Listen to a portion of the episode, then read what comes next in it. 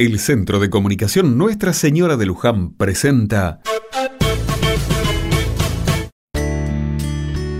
Otra mirada.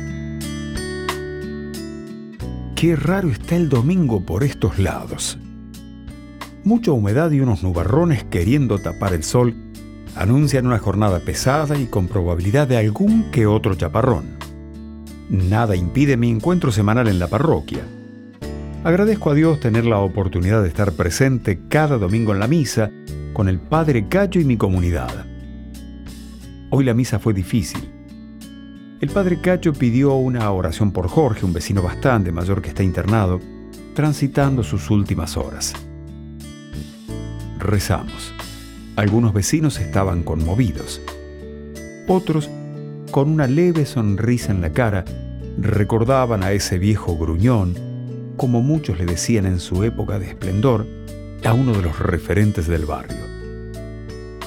Con más de 80 años, Jorge ya quiere descansar y aunque a su familia le duela perderlo físicamente, saben que tuvo una vida hermosa y que ahora va al encuentro de Dios Padre.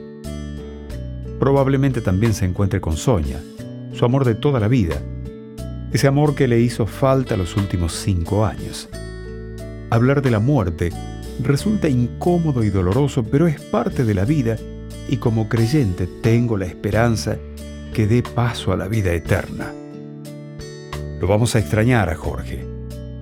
Sus caras, su bastón y su capacidad para tener siempre la palabra justa. Estamos de paso, pensé, mientras bajaba los escalones de la parroquia.